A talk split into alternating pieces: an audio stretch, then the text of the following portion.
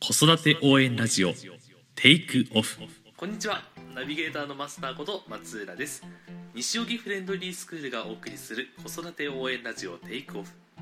この番組では幼児小学生の子育て教育を中心に子供が生まれてから成人するまでの教育子供との関わりについてを広く深く掘り下げていくことを目的として制作しております。第35回目は埼玉県小学校受験を進めるわけ、えーこちらを由美先生に聞いていきたいと思います。えー今名前言ってしまいましたけど、えー本日お話聞くのは西荻フレンドリースクール室長の今野由美先生です。よろしくお願いいたします。よろしくお願いします。えー今日が8月9日2018年8月9日なんですがちょうど埼玉県の受験の初日が8月あ失礼9月の上旬ぐらいになるのでじゃあまあちょうどあと1ヶ月ぐらいになったら始まるなというところだと思うんですけど、えーまあ、そういったこともテーマの一つなんですがもう一つですね、え2年ぐらい前に先生に書いていただいた「えー実はお得な埼玉県受験」というブログの記事があったんですけどそれが最近すごい伸びてるんですね。えーっと去年に比べて70倍ぐらいのアクセスが来ていてで僕も改めてそのあのどうしてこんなに注目されてるのかなということを思って、えー詳しくちょっとブログの内容もかぶるところも多いと思うんですけどいろいろと聞いてみたいなと思いまして。はい。そうですね。私もあの自分はずっと東京に在住ですし、えそんなにそのまあ近く近くではありますけど、まあ埼玉県のねあの小学校っていうのはそんなに知らなかったんですよね。えであのちょうど4年ぐらい前かな。あの埼玉の方から、まあ、こちらにね通われてる人がいたんですね。でそのうちにそのうちはやっぱり埼玉県に住んでるので、まあ、埼玉の小学校にをまず決めたいということでであの、まあ、私もそこから少し研究し始めたんですよね。でその時にあまたなかなかあの教育熱心なあの方だったのでそのまあそのお母さんから「えー先生知らないんですか？実は埼玉はねお得なんですよ」って。何がお得なのかなってあの私もそこびっくりしたんですよ。お得だなんて東京では考えたことがなかったんですけど、あのやっぱり埼玉県としては なるべくこう人が県外に出て行ってほしくないっていう思いもあるのかその私立の。そうあの中学受験とかでもまあ東京と隣接してるっていうこともあってっていうことだったらしいんですけどで何がお得なのかと思ったらあの小学校1年生で入ってそれでまあ6年間終わってで中学3年間あってそれで高1高2まで来たら高2あたりの後半から高3になったらもう学校が塾化して塾に通わなくてももうみんな総動員でなんか大学受験に向かうっていう。でまあその大学受験のためにそのもう小学校付属なんかはもうあの準備していくっていうことがまあしていただけるっていうことを聞いてねすごくびっくりしたんですよね。でやっぱりあの私も前から考えてるんですけれどもなぜ中学受験をしなくちゃいけないのかなっていう公立に行ってねもう朝から晩まで、まあ、塾に行って日曜テストがあってっていう本当にそういうふうにしてるとあのなんていうのかな交友関係お友達関係もなかなかできないですし学校行事だって楽しむこともできないっていうそういうことでね。でまあたとえそのとってもいい偏差値の高い中学に上がれたとしても、え結局そこで本当にねトップ3分の1とかだったらもちろん東大とかそういうとこ入るかもしれないんですけどでもキリキリでその偏差値の上位校に入ってねそれで中学からもう下の方張ってたらもう大学受験どこじゃないですよね。だからそれってどうなのかなっていうことをずっとかねてから思ってたんですけれどもそれがまああのその方がその子がいろいろと海地とかあの里江とか、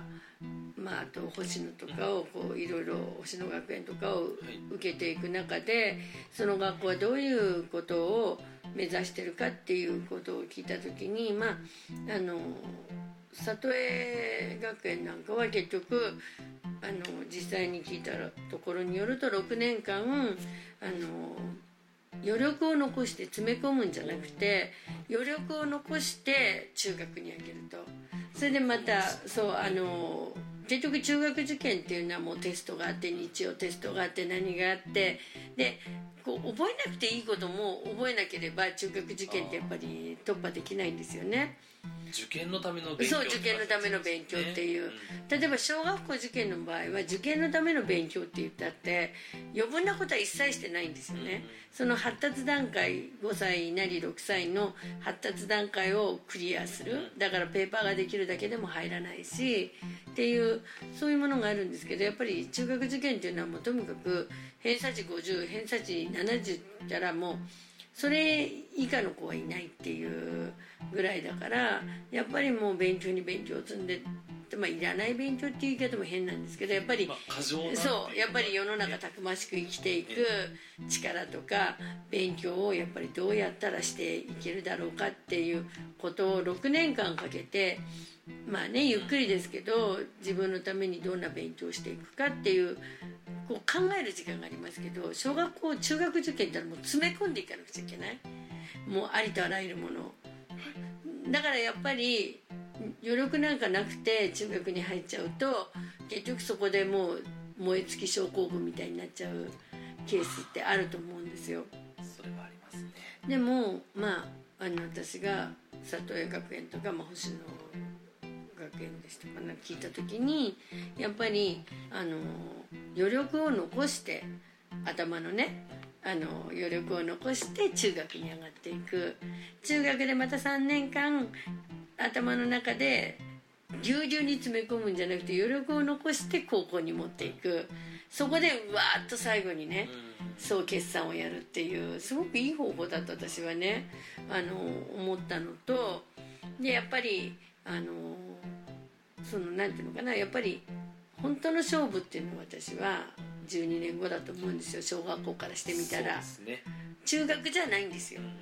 ねやっぱり12年経ってそれだけのものを考えたりその勉強の仕方それからもちろん知識そういうものをこう詰め込まれるんじゃなくてその年齢年齢に合わせてね最高のものをやっていくっていう。それってすごく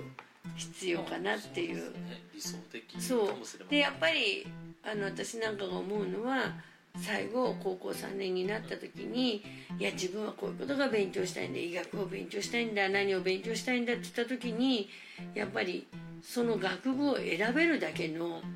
能力がなければねね。私は医者になりたいとか言ったってやっぱりそれだけの勉強量とか届いてないから届いてなければやっぱりその道を選ぶことができないっていう。やっぱりそれって最終目標私はねあの大学かなっていう12年後っていう。そういうのをあの中学受験を目指している私立ってあんまりないんですよあんまりないというか皆無というか、まあソニッタマの場合はない。ないですね。だからええ。例えば今回あの浦和ルーテルも変革を遂げて私の聞くところによると青山学院大学に枠ができたと。そうですね。でも継続校といううん継続校。2019年だから12年間は浦和ルーテルで勉強してその大学は青山学院に枠がありますよって言い始めたんですよね。ね。ええ。でもそれって浦和ルーテルだって何を目指してるかって言ったら中学受験じゃないんですよね。12年かけてその12年後にその大学を青山学院でも行けますよって言いたいんだと思うんですよね。まあそうすると落ち着いてしっかりじっくり勉強すすることができますね。そう。でその中でその学校の中で、まあ、3分の1なりこう入っていけば自分の行きたい学部に行けるっていう可能性があると思うんですよねでそれがどこでもあのどこの埼玉の学校でもうちは中学受験を頑張るんですよなんていうところはほとんど系列校になる場合は言ってないと思いますね。そうですね、うん。まあ、出たい人は出ればいい話であって、そうです。ねうん、だから最初から、まあ、私はあの里江学園の話を聞くと例えば家がどうしてもお医者さんでつかなきゃいけないと。だから医学部に行かなきゃいけないっていう。そういう人のためにもちゃんともう中2だか中3だかに医学部コースっていうのがもうできてるらしいんですよね。学校の中に塾がある予備校そうが入そうってるみたいなそうそうそう。だから土曜日もあったりなんか周りとはちょっと違うらしいんですけど。でもちゃんとそういうコースをあの用意してくれるっていうことは5年間かけて医学部を目指すっていう別に塾に行かなくても学校がそれだけのことを。だからもちろんねあのどうしても自分の家がいいんだったらばそれを継がなきゃいけないっていう人にとってはもうもってこいの学部ですよね。そね。そんなのどこに東京にあるのかなっていう。確かに都内とか神奈川にはないですよ。ないですね、うん。ええ。だからどうしてもこの自分の今持ってる医院をまあ息子である、まあ、か娘である以上継がなきゃいけないってなった時に外から一生懸命維新系の予備校に行ったりなんだりっていうことをしなくてもそのもう中2からそういうコースが用意されててでしかもそういう子たちが集まってるから違和感なくみんな勉強ができるわけですよね。まあそうですよね、うんだと思います。私孤独でねうん。自分だけ予備校に行ってとか、うんそういうことはないですもんね。だからどうしても家が継がなきゃいけないっていう後継ぎがいないとかなった時はそれはもってこいだなっていうそんなの東京に探してもないですしね。そうですね、うん。だから結局あのそういう意味で確かに埼玉お得かなっていう。そうですね。そこら辺が都内とは全然あの違うのでぱり12年間かけて大学を目指していくっていうのが埼玉のいいところかなっていう。やっぱり東京っていうのはあのまあ中学受験に特化してるところっていうのは確かにあるんですけどせっかくいい中学に入れるように学べるっていう。でもせっかく私立に入ってねお金かけてねさらにまた塾に行ってね中学受験をするっていうのはすごくバカバカしい話じゃないかなって私なんかすごく思うんですよ。それって下手すると公立の可能性もあるってことですよね。私立入ったけど。まあそうです。上がなければね。ななければもうあのそういうことになってしまって。でやっぱりあの子供って今小学校1年生のに入る幼児の年長ですごいできるからとか1年生になってすごいできるからって言っても子供の心って成長しないわけがないんですよ。ええでやっぱり私も長年子供を見てると年長の夏に本当に子供って変わるんですよ一回。はい。もうなんか本当にこうお兄さんの顔になっていくっていう。ところがお兄さんの顔になって入っていっても次に変わるのが4年5年なんですよね。あ今度はまた違った形で子供って変化を遂げるんですよ。でその変化を遂げる時にうまく持っていってあげないと親は中学受験すんだ中学受験すんだ公立に入れてとか私立に入れてって言って中学受験を親はさせたいと思ってももう4年5年になると自分っていうものを持ってるのえそうでね。人間性の確率じゃもうそう自分の個性っていうのもとやっぱり親はそう思っても親の言うようになるかっていうと思春期も始まってきますし親に対する反抗も始まってくるしそうなってきた時にいや僕は私はとか勉強はねもうやりたくないんだよもっと遊びたいんだよって言われちゃったら今更ね私はやってほしいんだよ中学にいいとこ行ってほしいんだって言ったってもう幼児とは違うから。まあそうですよねだからやっぱり特に45年なんかに多くなってくるのは塾に行ってると思ったら実は違うところに行って時間を潰して帰ってくるとか特に忙しいこう仕事をしてる親のうちなんかはそうやって帰ってこられてもわからないですよね。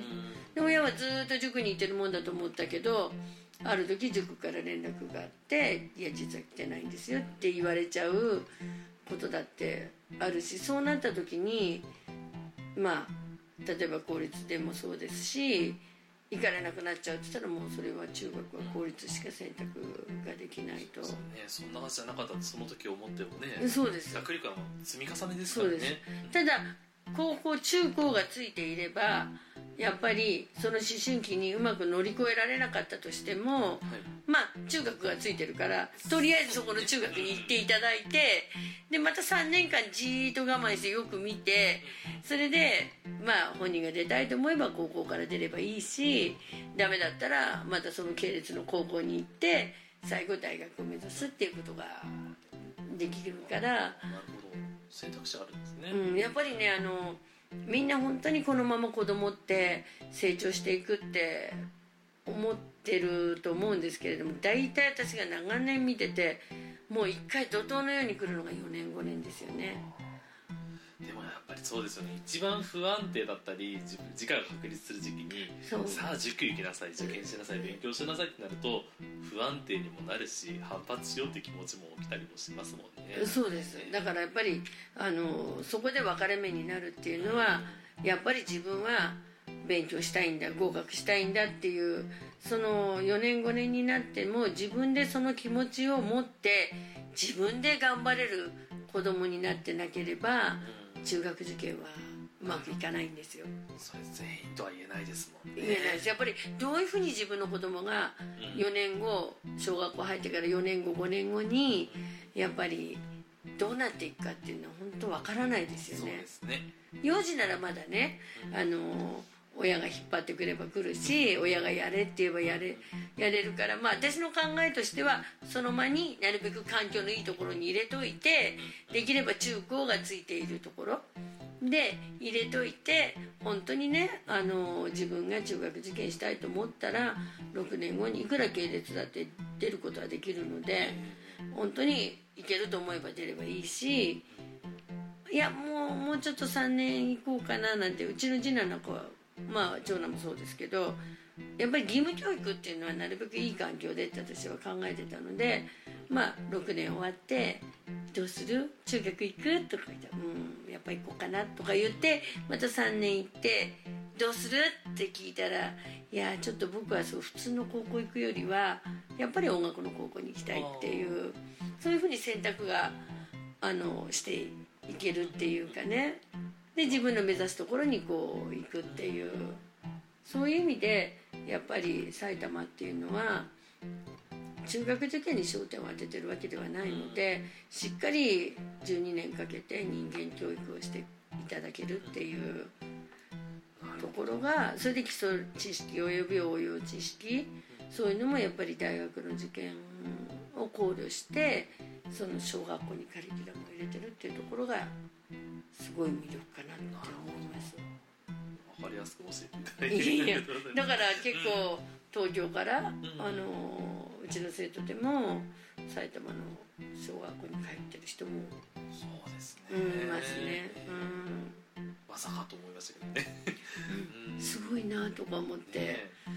そう。でも本人に聞くと、ね、大変じゃないって一日も休まず通ってるらしいんですけれども本人に大変じゃないって言うと「うん楽しいし」とかって言ってるのでね。本当に確かにその方がおっしゃるように、うん、埼玉県ってお得かな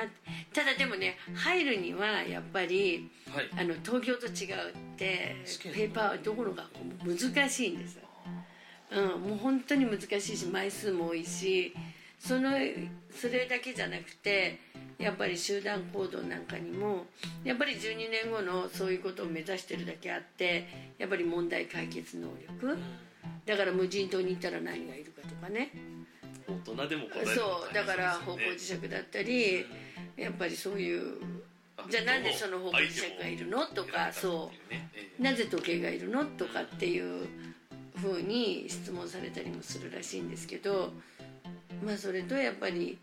12年間やっていくためにちゃんと協調性があるかどうかとかそういうのもペーパーだけじゃなくてそういうことも要求されるから非常に難しいですよね。うん。そうですよね。だって12年間付き合ってくんだから学校も必死ですよね。確かに。でやっぱり先頃ちょっと聞くところによるとやっぱりあの面接でやっぱり滑舌っていうかねやっぱり喋りがきちんと喋れるかどうかってことは非常に見られてるみたいで。でそれは何でかって言ったらやっぱり自分の思ってること考えてることがこう人に伝えることができるかどうかっていうやっぱそういう能力も見られてるみたいなので面接は重要視してますっていうことはまあ親の人柄もさることながら子供がきちんと大人と会話できるかどうかっていうだ相当なやっぱり会話力も求められてるっていう。それ準備大変ですね。まあ結構大変ですようねん。まあやっぱりそのなんでしょうこの記事書くにあたってああの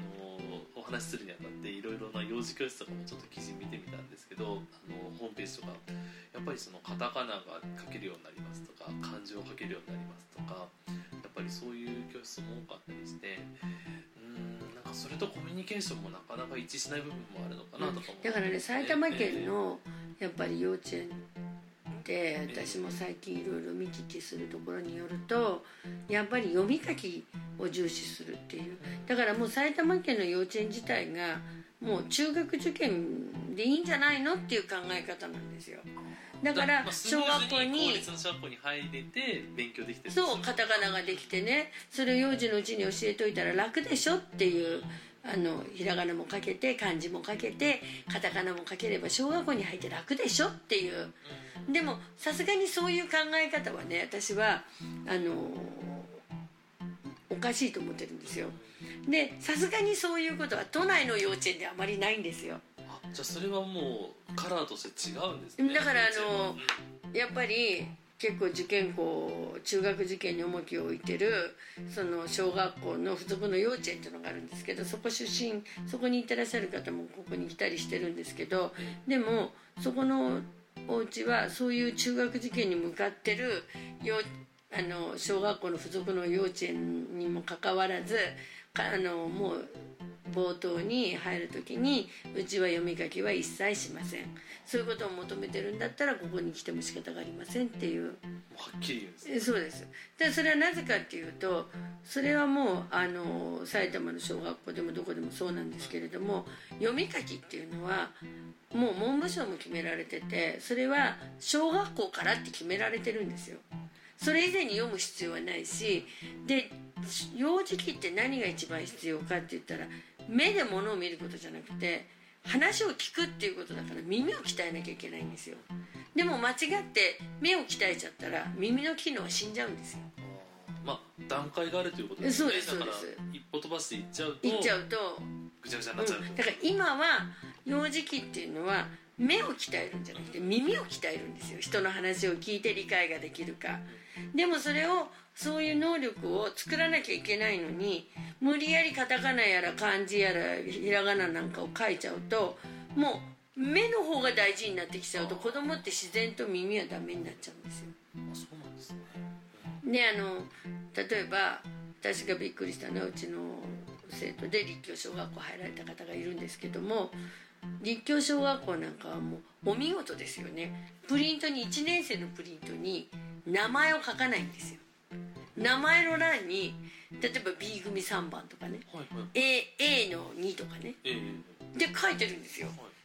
あれ？とか思ったんですけどまだ学校で習わないひらがなはそこに書くなっていうこと。あそういうことだ。だから全部「あ」から「あいうえお」から全部きちんと書いたらそこに名前を書いてくださいっていう。そ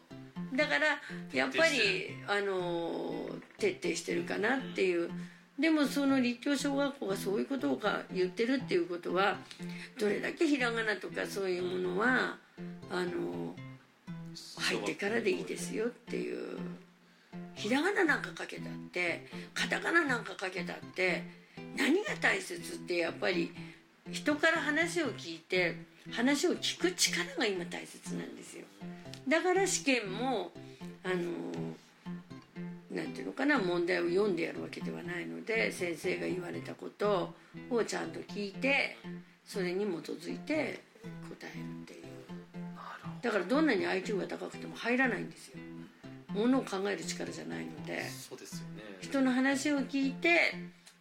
でもそうしてもらわないとし学校が困るわけですよね。まあ全体に集団に指示出さないといけないですよね。そうです。ひらがなカタカナなんて書けたって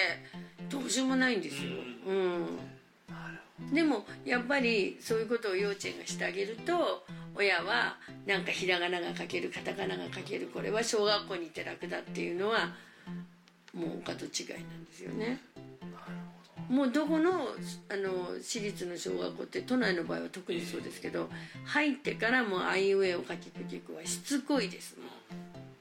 もう入ったらその後はもうしっかりとやります。そうですそうです。それまではやってない前提いいもうそう。だから学校のそういうプリントですらやってない文字は書くなっていうふうに言われてるぐらいだからいかにねもう読んだり書いたりっていうのは必要がないっていう。うん。まあ以前読み書きの弊害もねお話しいただきましたもんね、そうか。だからやっぱりそのこの幼児のい受験に近づくっていう時期で、その埼玉の小学校をもし考えるのであればかなりしっかりとその、まあ、読み書きとかそういったことをしてる場合じゃないよっていうのがありますよそうですね。それよりも今必要なその聞くことも含めて総合的なあとやっぱり思考ですよね。思考える力があるかどうかっていう。そういうものがなければ12年後に大学受験は成功しないんですよ。小学校もそれ分かってる分かってるからやっぱりまずあの聞く力それから話が聞けるそれからやっぱりあのやっちゃいけないことあ道徳。道徳みたいなものっていうのはあの今本当に多いんですよ。あのやっていいことやって悪いことがわからない子が。やっていいと思ったからやったとか。だからそういうことがやっぱりダメなものはダメ。ダメって言われたらすぐにちゃんと言うことを聞くとかねでどんなに好奇心があったってそれは好奇心のある子は素晴らしいと思うんですけどでもやっぱり例えば試験場に行っていろんなものがあったらもう楽しくて触っちゃうとかやっぱりそれはもう絶対ダメですよね。そういうことがけじめがつく子、ええまあ、空気が読める子っていうか心の中にストッパーがちゃんとねそうあのやっぱりり自分を自制するものっていうのはやっぱり人に求め総合的に準備をしていくのが特に埼玉県においてはまあ都内においてもそうですけど大事であると。そうですね。だからうちの生徒たちは今焦点当ててるのは9月末から10月にあるやっぱりあの埼玉はい。の小学校に焦点当ててるんですけどそこまで何をやるかって言ったらともかくもうありとあらゆるペーパーをやらなければ埼玉は攻略できないんですよ。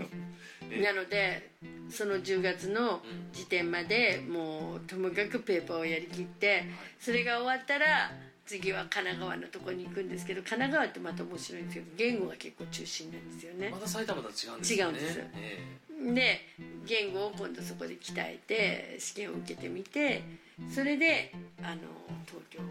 受けるっていうその3段階にえじゃあ11月の都内の時にはもうすでに百戦錬磨な感じそうですね。だから埼玉の小学校が合格できるっていうことは、まあ、ある程度ペーパーが完成されてるっていう。それぐらいの完成度がないとやっぱり埼玉は通らないですよね。ありがとうございまうんしたあと 他にやりますのでもう大丈夫ですね。そうだからやっぱりあので今埼玉もはいそのお得感っていうものをだんだん東京が感じてきてるので増えてるみたいですね。増えてます。だからもうあの東京から埼玉の小学校を受ける方が多いですよね。でも東京なんか読み書きなんかやってないからやっぱ耳は鍛えられてるのでやっぱりその点かなり東京から合格者が出てるっていう埼玉県に住んでるのに埼玉の私立に入るのが難しくなってきてる。そうやっぱりお得感があるから東京なんかにあ東京なんかにやっぱりそういうあの12年後考えて指導してるような小学校ってなかなかないのでその代わり個性は豊かですよね。こういう子にはこういう小学校ってこう種類はたくさんあるんですけどそう。ねだけどやっぱり12年後に焦点を当ててってお得感と思うとやっぱり東京からだいぶ流れてると思いますだから都内人が多いんですよね。だからそれだけにちょっと戦いが厳しくなってくるかなっていう、うん、そうですね。そういう意味でも今年はまた大変なことになりそうですね。いろいろ。とそうですね。だから今本当に私たちはやってますね ペーパーは、問題集がすごい数。山積みになってますもんね。うん、そうですねもう。これからも大変ですね。はい じゃあどうもありがとうございました。いいえ。今日は、えっと、埼玉県受験に関してお話をいただきました。はい、えーここでお知らせがあります。今回のテーマに関連してですが西荻フレンドリースクールでは埼玉県小学校受験直前個別講習会を開講することになりました。埼玉県のお客様からのお問い合わせが増えていることを受けて新規に開講した講座です、えー全4日間の間で入試に向けた最後の準備をしようという内容になっております4日間の日程のうち初日に学力診断ヒアリングを行います。それを踏まえて残りの3日間で試験のために必要な準備を意識した授業を行います。またこちら個別講座になっておりますので日程時間帯も自由に選べます、えーですので共働きのお忙しいご家庭でもご利用が可能です。例えばですがあのー各週でお願いしますっていうふうに4日間をねそれぞれ分けて、えー毎週火曜日にやるという方法も可能ですし例えば2日3日4日5日のように連続した4日間で受講することも可能ですので、えーご家庭の状況ご予定に合わせて設計することが可能となっております。短時間短期間でじっくりと学べるところもポイントです。昨年に行った4日間の集中講座こちらでも様々な有名校の合格実績が出ています。もう一つの特徴としてこちらの講座は別の幼児教室別の塾を通いながらの利用も可能となっております。単発講習となりますので2万円の入会金も不要となっております。募集期間は2018年8月10日火曜日から、えー同じく2018年10月31日の水曜日までです。募集定員は5名となっております。えーこの5名ですが、えー先着ですので、えーご興味ある方はお早めにご連絡ください。会場は西荻フレンドリースクール3階の教室です。その他費用等につきましてはホームページなどでご確認ください。西荻フレンドリースクールのホームページ内の、えー各種講習、えー講座などそういった部分を紹介するページがあるのでそちらに、えーバナーの方を載っけておきました。ぜひご確認ください。はい、えー最後に番組からのお知らせです。西荻フレンドリースクールでは1歳6ヶ月から年長のお子様まで体験授業を受け付けています。有料にはなりますが子育て相談も室長の今野由美先生などとコンサル形式で利用することが可能です。詳しくは教室までどうぞお気軽にご連絡ください。教室の電話番号は03-3390-0750 03-3390-0750です。メールアドレスは info info ですね。info アットマークフレンドリーハイフンスクールドットコムです。本日も最後までお聞きいただきありがとうございました。それでは失礼いたします。